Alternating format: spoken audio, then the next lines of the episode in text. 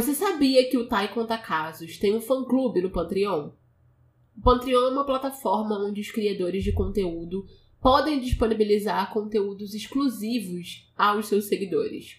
Lá, eu mostro os bastidores do podcast, faço atualizações em tempo real sobre os episódios, enquetes, disponibilizo os episódios com antecedência e muito mais.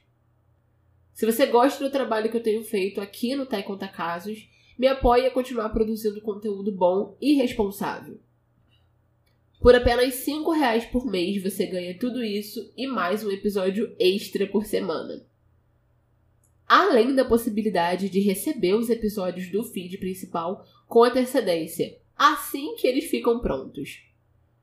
Para comemorar a volta do fã clube, o primeiro episódio extra está disponível de forma pública no nosso Patreon para você ouvir e ter um gostinho de como é a experiência do nosso fã-clube e decidir se juntar à nossa comunidade. Acesse www.patreon barra para ouvir o episódio dessa semana, link na descrição do episódio e bom episódio!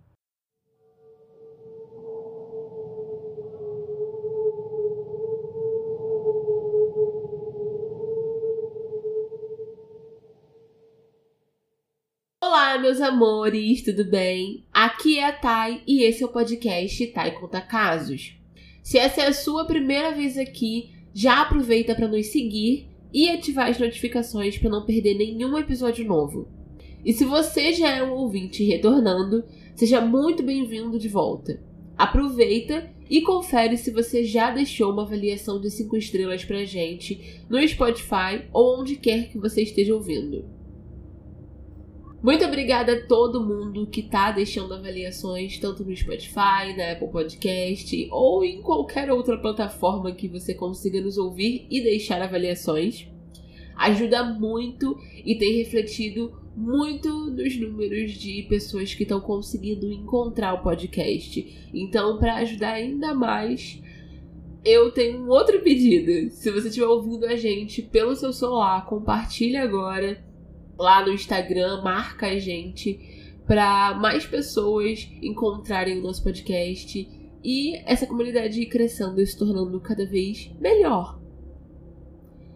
Bom, o caso de hoje é bastante recente e talvez ele esteja bem fresco na sua memória se você um, o tiver acompanhado pelas notícias. O que chama atenção nesse caso é a barbárie, porque um jovem jogador de futebol foi morto de maneira muito brutal. Mas o que também chama atenção é a grande quantidade de pessoas associadas a esse crime. Existem os diretamente envolvidos na morte e tortura, os indiretamente ligados, que limparam o local e sabiam o que estava acontecendo, e os omissos que também estavam no local. E para tudo, absolutamente tudo nessa história, existem várias versões. Cada uma das pessoas envolvidas conta não só uma história diferente, como conta uma história diferente cada vez que é interrogada. E aí fica extremamente difícil saber o que são fatos, o que é mentira e o que é exagero da verdade. E fica mais difícil ainda montar uma linha do tempo clara dos eventos que se sucederam naquele dia. Por isso, com praticamente todas as partes da história, eu vou estar sempre contrapondo a segunda ou terceira versão juntas, porque honestamente não sei se algum dia saberemos tudo o que aconteceu. Ah, essa é história do assassinato do jogador Daniel Correia.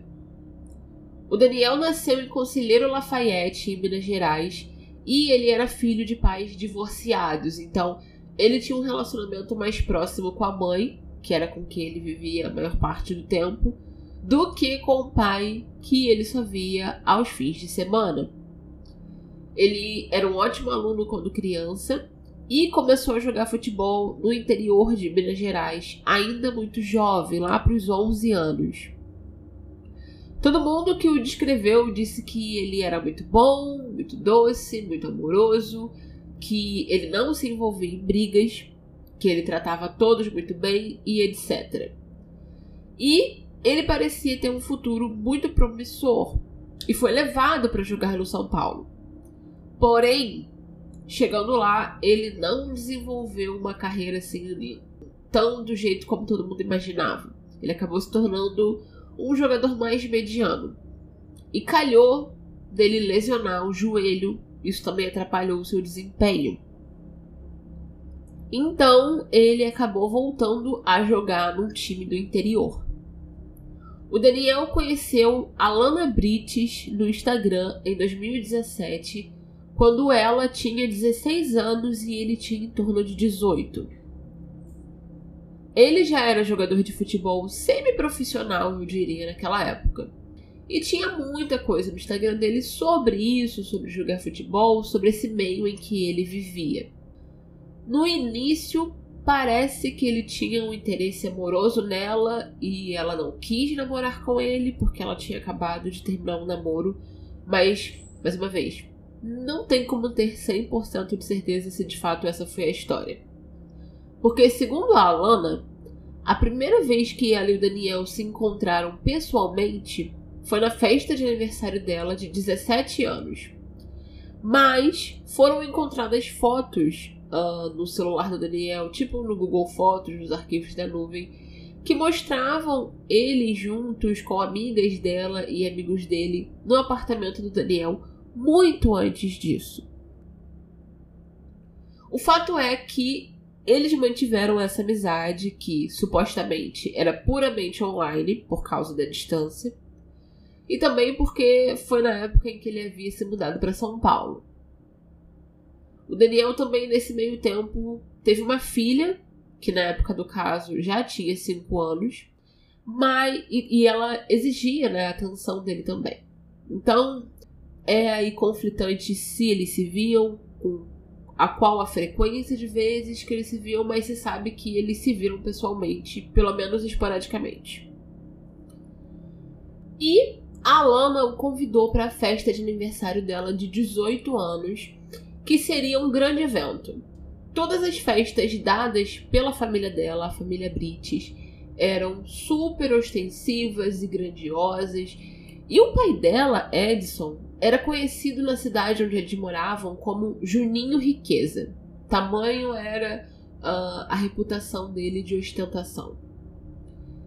Há muitos boatos de que o Edson estava envolvido com tráfico, que ele era bandido ou traficante, que o dinheiro dele vinha de venda de itens roubados e etc. Contudo, até então não temos provas concretas de nada. O que a gente sabe é que ele tinha passagem na polícia já. Essa comemoração de aniversário seria ainda mais extravagante do que todas as outras que todo mundo já estava acostumado a ver. Pelo que eu entendi, eram quatro dias de comemoração e o último encerramento seria uma festa no dia 27 de outubro de 2018 em uma boate chamada Shed Bar. Quando eu digo boate, eu quero dizer casa de festas, casa noturna. Eu não sei como os jovens chamam hoje em dia, mas eu conheci por boate. E aí, nessa mega festa, tinha um camarote somente para os convidados da Alana. E lá, obviamente, todo mundo estava bebendo muito, se não me engano, era open bar. E isso não só é alegado, como é provado por todo mundo que estava presente. Todo mundo encheu a cara nessa festa, sem exceções. Tanto os pais da Alana, quanto ela, quanto todos os outros amigos que também, de alguma forma, estão envolvidos nessa história.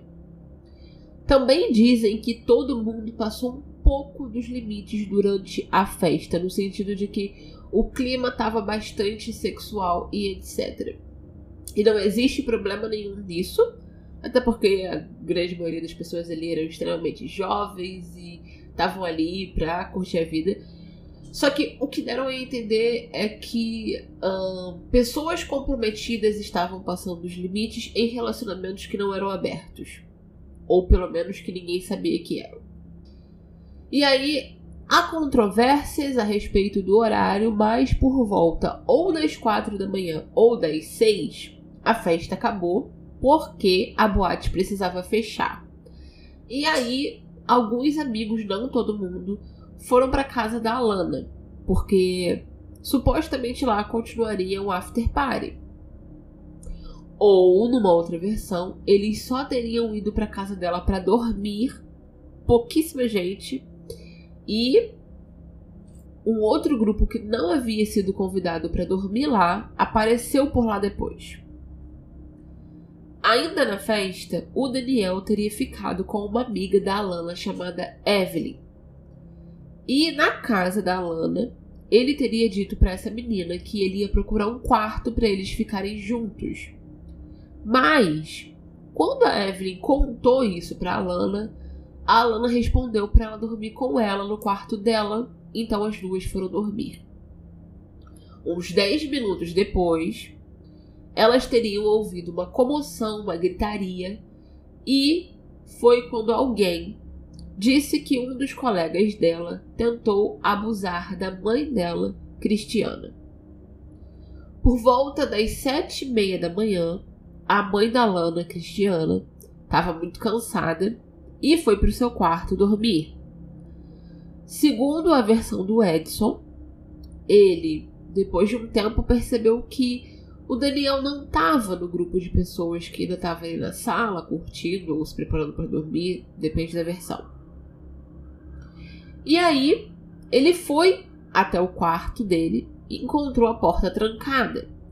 Ele ouviu a esposa gritar por socorro lá de dentro, arrombou a porta e encontrou o Daniel seminu na cama com a sua esposa e a Cristina alegando que o Daniel estava tentando estuprá-la.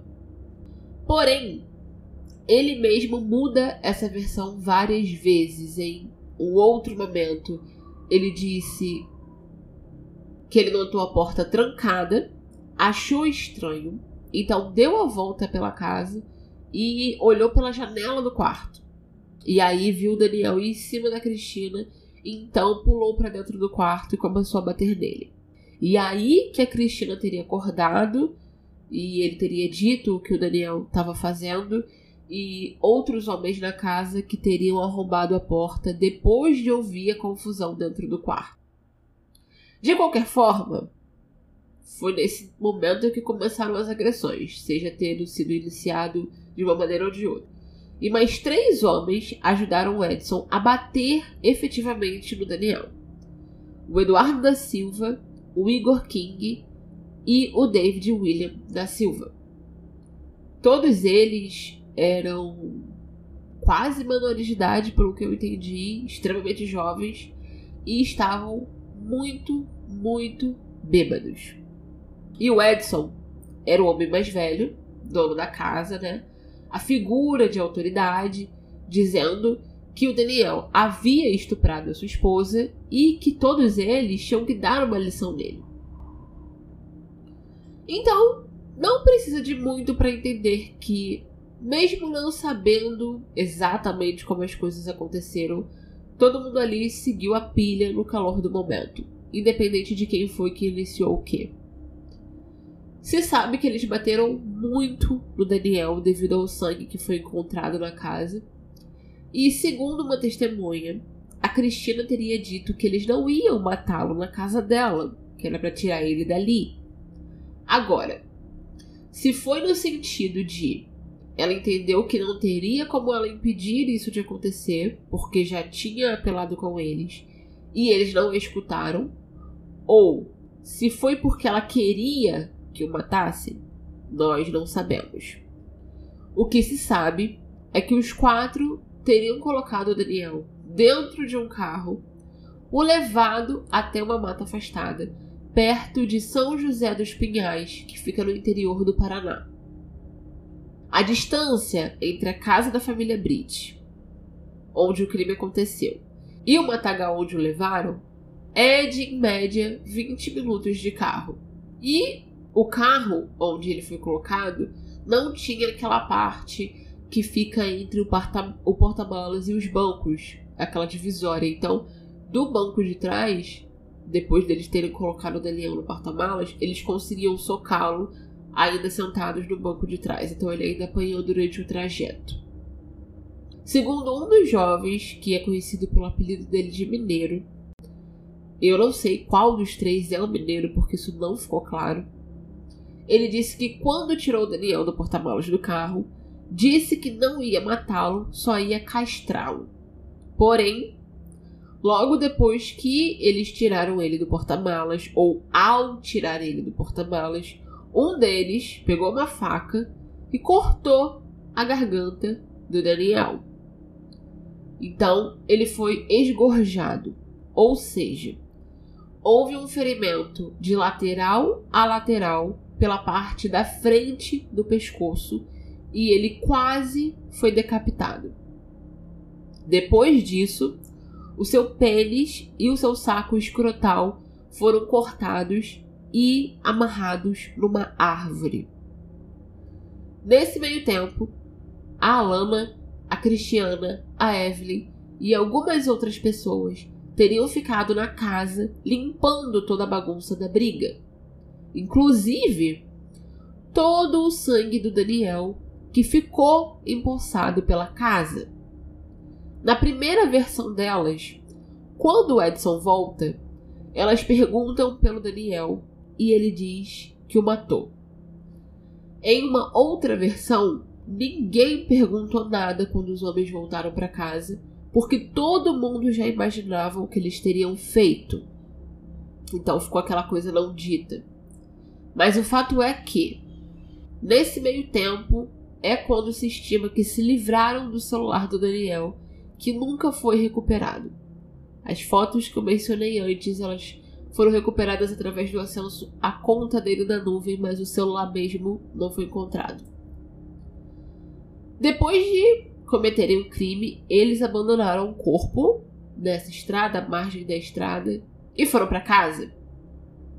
Mas o corpo do Daniel foi encontrado por uma pessoa que dirigia por essa estrada por volta das 11h30 da manhã do dia 28 de outubro.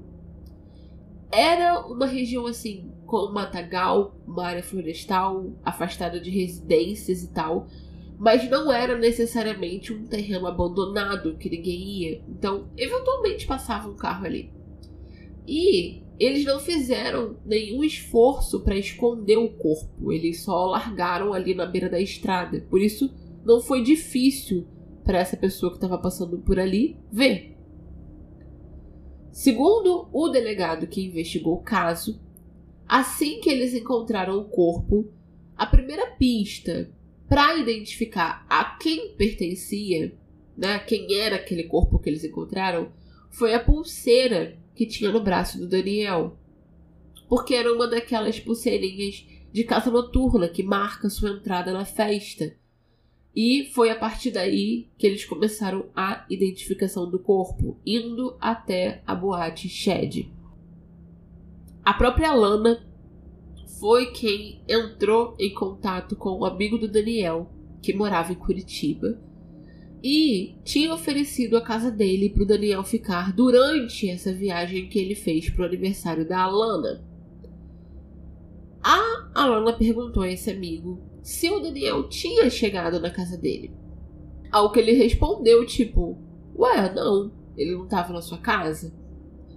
Então, ela contou a ele que viu o Daniel ir embora da festa sozinho por volta das 8 horas da manhã e ninguém sabia para onde e nem onde ele estava agora.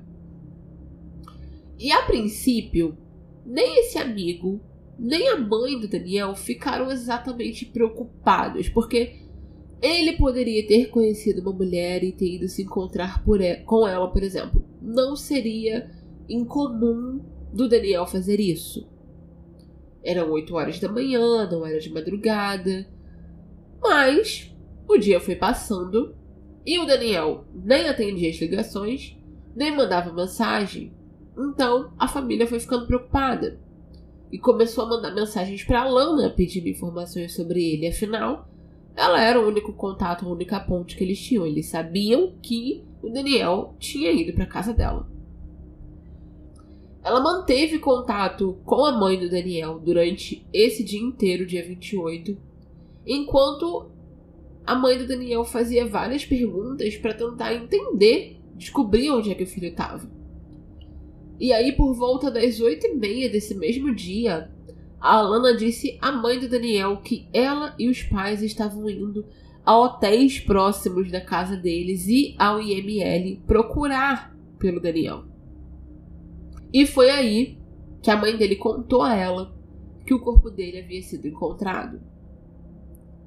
O Edson também entrou em contato, inclusive ele ligou para um amigo do Daniel que estava ajudando né, nas buscas por ele e disse que quando o Daniel foi embora, ninguém viu, porque o terreno dele é muito grande e o grupo de pessoas estava no fundo do quintal.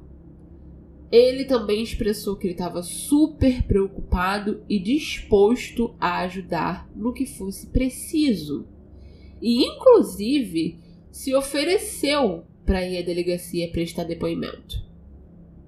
No dia seguinte, no dia 29 de outubro, o Edson mandou a Alana chamar todos os amigos que estiveram presentes na casa durante o crime, ou pouco antes, pouco depois, para se encontrarem na praça de alimentação de um shopping da cidade. E teria sido ali que ele ameaçou a todos que se eles contassem o que aconteceu, eles teriam o mesmo fim do Daniel.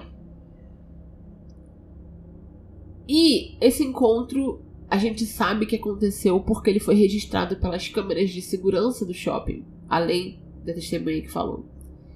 E, embora não se tenha o áudio da conversa, o que dá para ver é o Edson falando muito, então ele era meio que quem estava liderando aquela, entre aspas, reunião. E, em vários momentos, a Alana e a Cristiana rindo.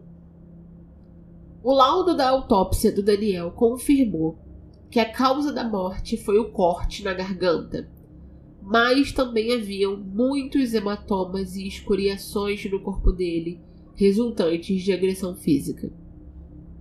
Também foi constatado que o corte do pênis e dos testículos havia acontecido pós-morte. E, ao conversar com os funcionários da boate Shed, eles confirmaram que o Daniel esteve lá na madrugada anterior à sua morte e que era a festa de aniversário da Alana Britt. Então, é a partir daí que a polícia começa a investigar a família.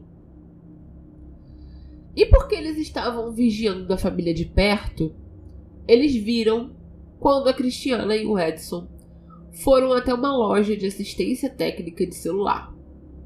E lá, ela pediu que o funcionário formatasse o telefone dela para voltar às configurações de fábrica, porque teria ou um problema na placa ou um problema no microfone. Tem lugares diferentes dizem coisas diferentes.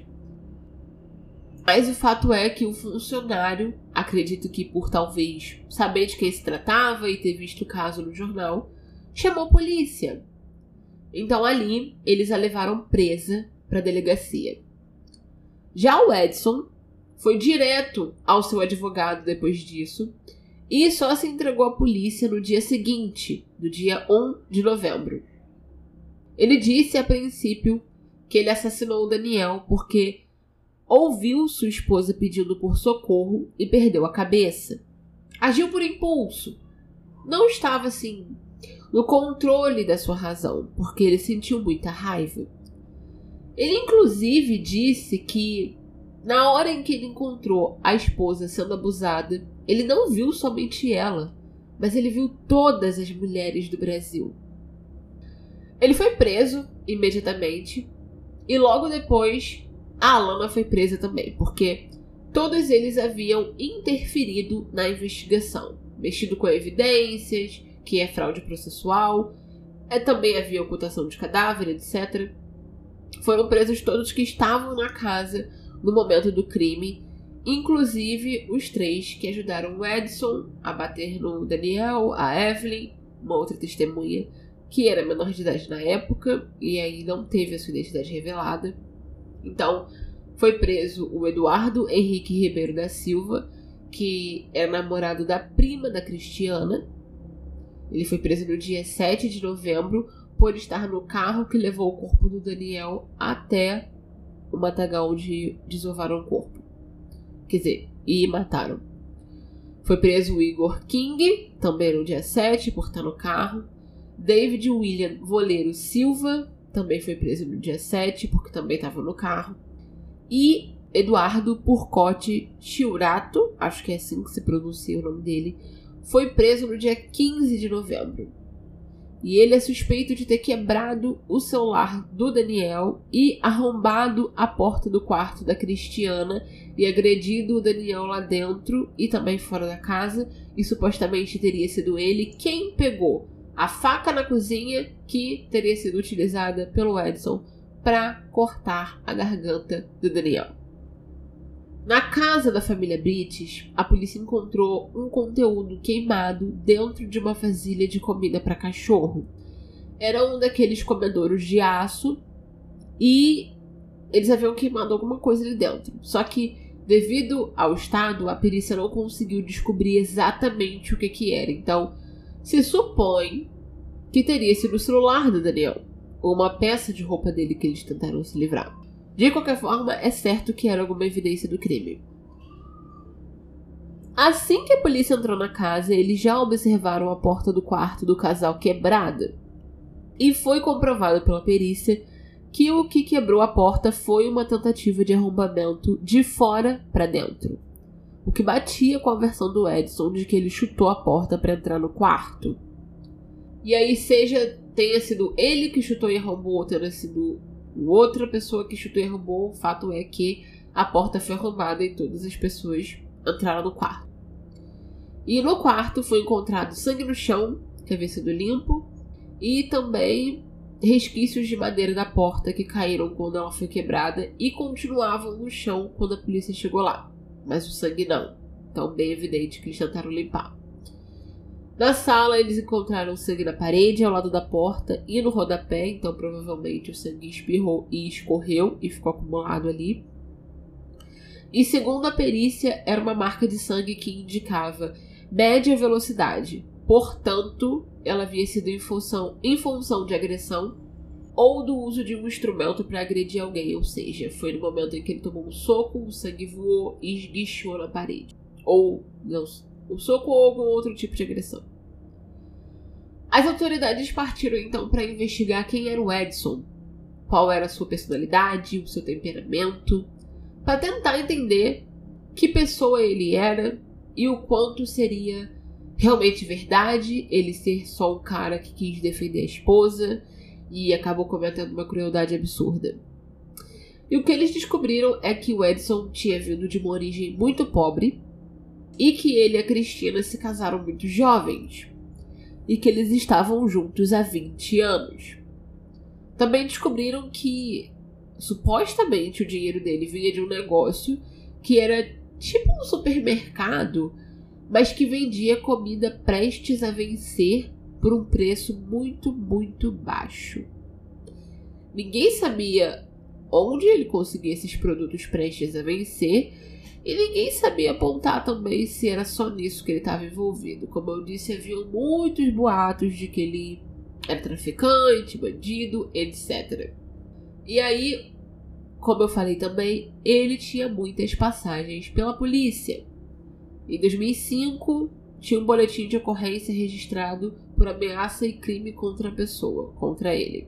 Em 2007, ele foi acusado de crime contra o patrimônio que foi denunciado por uma mulher.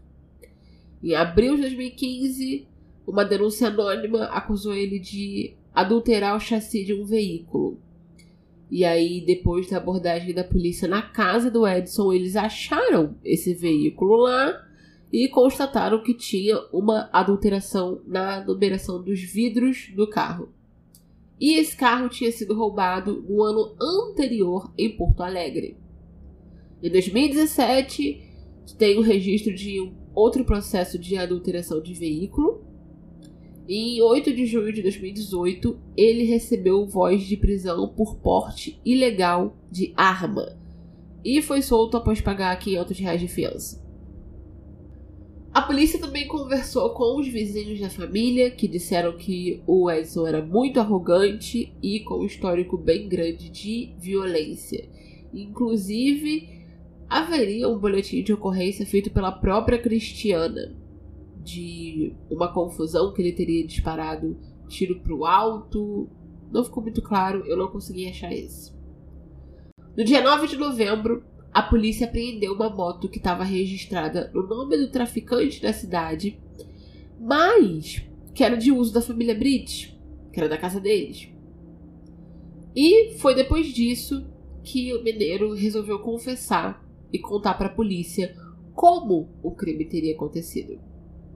E foi a partir dele que a polícia obteve a maioria das informações que a gente sabe sobre a linha do tempo dos acontecimentos, porque os outros envolvidos não quiseram confessar ou dar tantos detalhes, ou trocaram suas versões inúmeras vezes.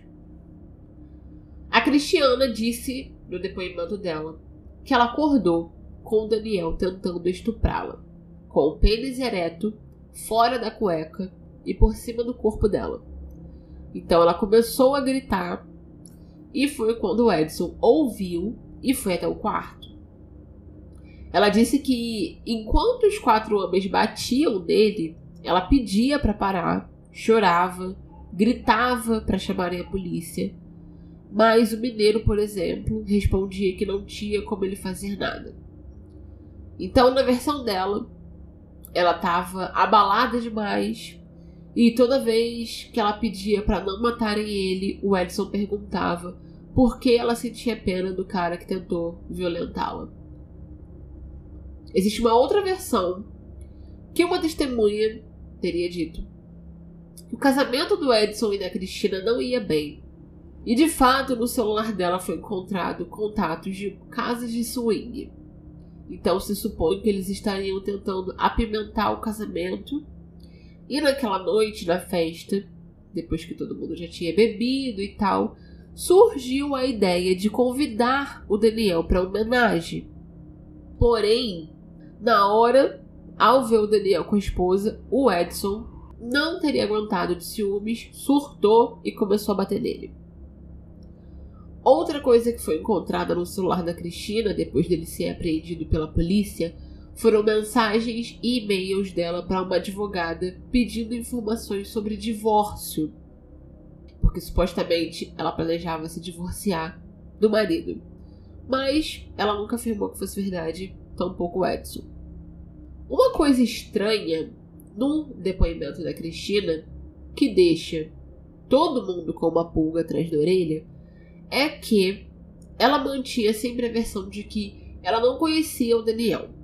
Ela não tinha a menor intimidade com ele e ela só o tinha visto duas vezes e nem sabia como a voz dele era. No entanto, em dado momento, ela estava recontando, né, quando ela acordou com o Daniel na cama e tal, e ela fala que ele disse: Calma, sou eu, Daniel. E aí o policial que estava interrogando ela a questionou sobre essa frase, porque se ela não tinha fa familiaridade com ele, não fazia muito sentido essa fala, porque se você não conhece a pessoa, só viu uma, duas vezes, não adianta você falar calma Daniel, porque ela não ia saber quem era. E aí, nesse exato momento, o advogado dela manda ela se reservar ao direito de silêncio. Segundo a nossa lei, você não é obrigado a produzir provas contra si mesmo, portanto, ela tinha esse direito de ficar calada. Mas é estranho, e faz parecer que ela tá escondendo alguma coisa e aquilo ali saiu num ato falho. Porque, sei lá, numa confusão, a reação automática seria dizer: Não, eu nunca disse isso. Eu só ouvi duas vezes. Ou algo do tipo. Mas o advogado imediatamente a manda ficar calada. No seu depoimento, a Alana enfatiza bastante que ela não programou uma continuação da sua festa na casa. Que na verdade ela nem havia convidado ninguém. Somente alguns amigos iam dormir lá. Então, ela e os pais e esses amigos foram para casa. O seu pai preparou uma comida para a mãe dela, porque ela havia bebido muito, estava com sono. E depois que a Cristina comeu, ela foi se deitar. Mas, enquanto o resto do grupo se preparava para dormir, ela recebeu uma ligação desse menino mineiro dizendo que o pessoal estava no portão. E aí, mesmo contra a vontade dela, eles deixaram todo mundo entrar porque o pai dela não quis deixá-los na rua. A polícia acredita que essa ânsia em dizer que não havia nenhuma festa na casa dos Brites, quando a gente sabe que havia, é uma estratégia do advogado deles em passar uma imagem de que a família não era boêmia e libertina, que havia sim feito uma comemoração, mas chegado ao fim, eles foram para casa dormir, idôneos, cautelosos, que foi o Daniel quem insistiu em ir até lá. E eles fizeram o favor de não deixar na rua bêbado passa uma imagem de que eles eram uma boa família e o Daniel, o predador sexual. No dia 31 de outubro, uma testemunha considerada chave pela polícia, que não foi identificada porque ela vai ser usada no julgamento, prestou um depoimento no qual afirmou que, após o Daniel ter sido flagrado com a Cristiana, ele teria sido espancado e assassinado. Segundo essa testemunha, o Edson procurou as pessoas que estavam na casa para montar um álibi, mudando as versões dos fatos. Essa testemunha também informou que não sabia afirmar o que havia ocorrido enquanto o Daniel estava sozinho no quarto com a Cristiana. No dia 19 de novembro, o advogado dessa testemunha foi até a delegacia de São José dos Pinhais, levando áudios de ameaças recebidas pela mãe do seu cliente através do telefone. Porque logo depois que essa testemunha foi até a delegacia e contou tudo o que aconteceu, a mãe dessa pessoa começou a receber mensagens ameaçadoras dizendo que um, entre aspas, bandidão procurou um tal de Tico, um amigo em comum deles e dos Brites, dizendo que se essa pessoa voltasse a São José dos Pinhais, seria apagado. Duas testemunhas que estavam na casa afirmaram que ouviram o Edson falar em certo momento, aspas. Isso é o que acontece quando se mexe com a mulher de bandido, fecha aspas. Uma das pessoas também disse que a Cristiana em certo momento falou para Alana, abre aspas, não deixa o seu pai fazer isso dentro da minha casa. Você sabe como ele é. Fecha aspas. E uma outra pessoa afirmou que o Daniel chegou a pedir socorro, dizendo: Não quero morrer. Uma das testemunhas disse que a Cristiana e a Alana não fizeram nada enquanto o Daniel era espancado e que essa testemunha teria tentado ligar para o SAMU, mas o Edson não deixou. Duas testemunhas disseram que a porta do quarto não tinha sinais de arrombamento.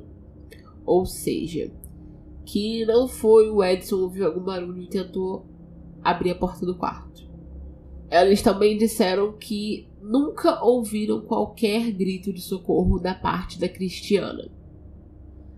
No dia 13 de novembro, outra testemunha prestou depoimento e essa pessoa disse que o Edson ordenou que ela e outros convidados limpassem as manchas de sangue que ficaram pela casa.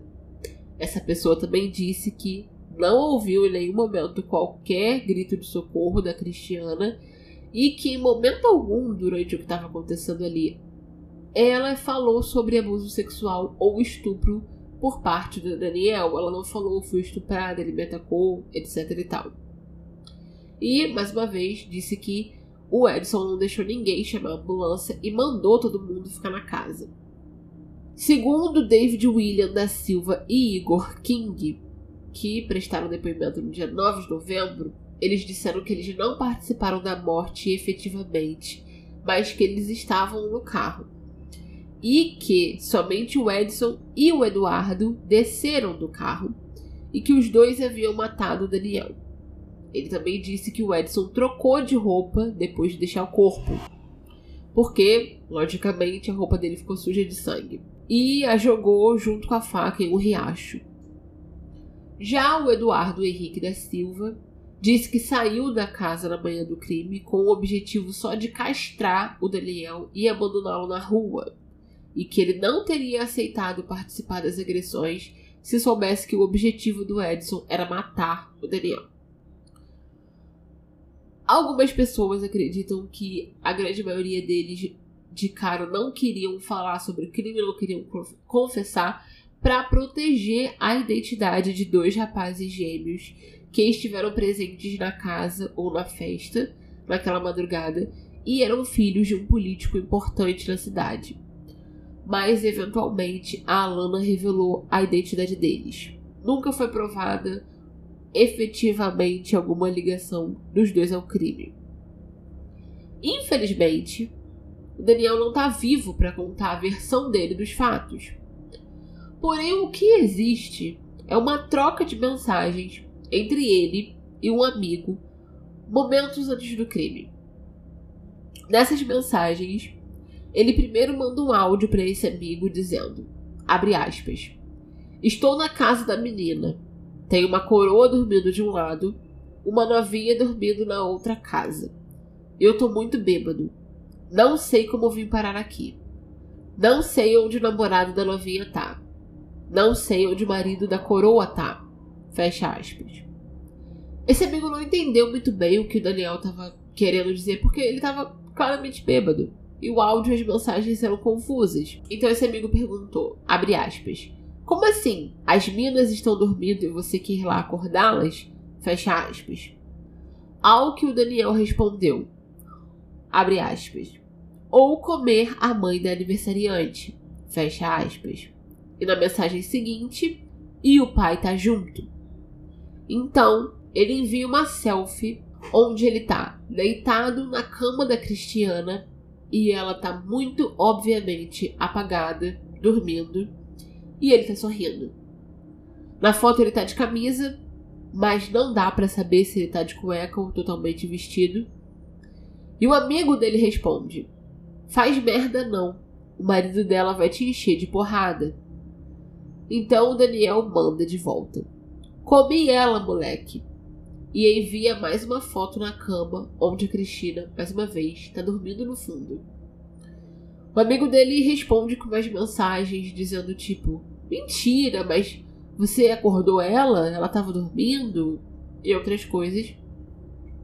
Mas esse é o fim da comunicação entre eles. O Daniel não responde mais depois das 8h38 da manhã e é onde se estima que o Edson entrou no quarto. Fica bastante claro por essas mensagens e fotos que a Cristina estava de fato dormindo e ele se colocou na cama dela. Se ele estava nu ou não, se ele a assediou fisicamente com a sua mão, se houve penetração ou não, não saberemos. Mas, estimando que não houve um coito, alguma relação sexual antes dele começar a mandar essas mensagens, houve um assédio sim. Houve uma violência e a Cristina estava numa situação de vulnerabilidade. Isso é inegável, porque fica meio explícito na conversa que o Daniel estava pensando ou prestes a fazer alguma coisa, mas não que ele já havia feito. Ao mesmo tempo, bom, dá para ter 100% de certeza só pelas mensagens. Para se ter um parâmetro, 0,6 decigramas por litro de sangue é o nível máximo de álcool que é considerado é, legal. Mais do que isso, você é preso se você estiver dirigindo. E o Daniel tinha 13,4 decigramas segundo o exame da autópsia. Então ele estava bastante bêbado. Alguns profissionais alegam que, com esse teor de álcool no sangue dele, ele nem mesmo conseguiria ter uma ereção. No entanto, isso não é cientificamente provado. A gente sabe que a quantidade de álcool que embriaga alguém varia de pessoa para pessoa por conta de tamanho, peso, costume que a pessoa tem de beber e etc. Depois de nove meses, a Alana e a Cristina e os outros homens foram soltos. Só o Edson permaneceu preso. Isso não significa que eles foram inocentados, que eles deixaram de ser suspeitos. Eles só estão aguardando o julgamento em liberdade, diferente do Edson, que não conseguiu um habeas corpus. Mas todos eles vão passar pelo júri popular, que ainda tem nenhuma previsão de data para acontecer. Em maio, o tribunal julgou o recurso das defesas e manteve uma decisão anterior de levar os seis a júri popular. Mas o setor administrativo do tribunal se esqueceu de avisar os advogados de dois dos réus sobre a data do julgamento dos recursos. Portanto, ficaram sem defesa e pediram a anulação do julgamento dos recursos, que aconteceu. Em junho de 2022, a juíza Luciane Regina Martins de Paula, que estava no processo desde o começo, que inclusive estava lá assistindo o interrogatório dos réus, se declarou impedida de atuar por, abre aspas, motivos de foro íntimo, fecha aspas. Questionaram ao Tribunal de Justiça do Paraná qual seria a razão, mas não houve resposta. Então, relembrando, os acusados são o Edson Britt Jr. por homicídio triplamente qualificado, ocultação de cadáver, corrupção de menor e coação do curso do processo. A Cristiana está sendo acusada de homicídio qualificado, fraude processual, corrupção de menor, coação do curso do processo. A Alana está sendo acusada de fraude processual, corrupção de menor e coação do curso do processo. O David William Voleiro Silva por homicídio triplamente qualificado e ocultação de cadáver. O Eduardo Henrique Ribeiro da Silva por homicídio triplamente qualificado, ocultação de cadáver e corrupção de menor. E Igor King por homicídio triplamente qualificado e ocultação de cadáver. A Evelyn está sendo acusada apenas de fraude processual. Infelizmente, essas são todas as informações que a gente tem sobre esse caso até agora, porque o julgamento ainda não aconteceu. Se estima que quando ele acontecer, a gente ainda vai ter muito mais informações, porque, obviamente, a justiça tá guardando muita coisa que vai precisar ser usada no julgamento e não pode ser revelada, não pode ser exposta. Então, quando esse julgamento acontecer, com toda certeza eu vou trazer aqui um episódio cobrindo todos os novos fatos e aí a condenação, o que vai acontecer com essas pessoas e, sei lá, o que quer que seja que a gente descubra de novo no julgamento.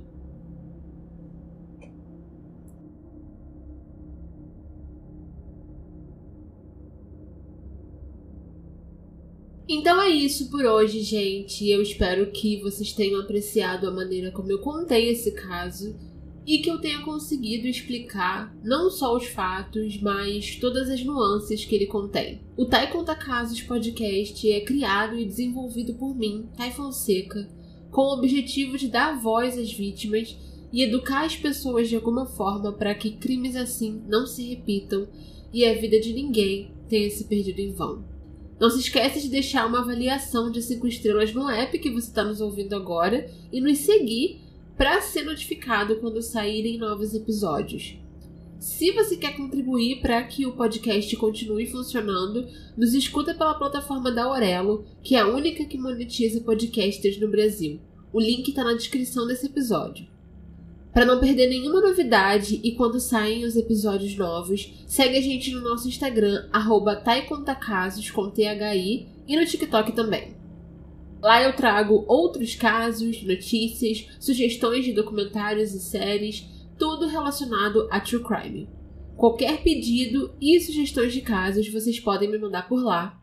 Um beijo, até o próximo episódio. Se cuidem!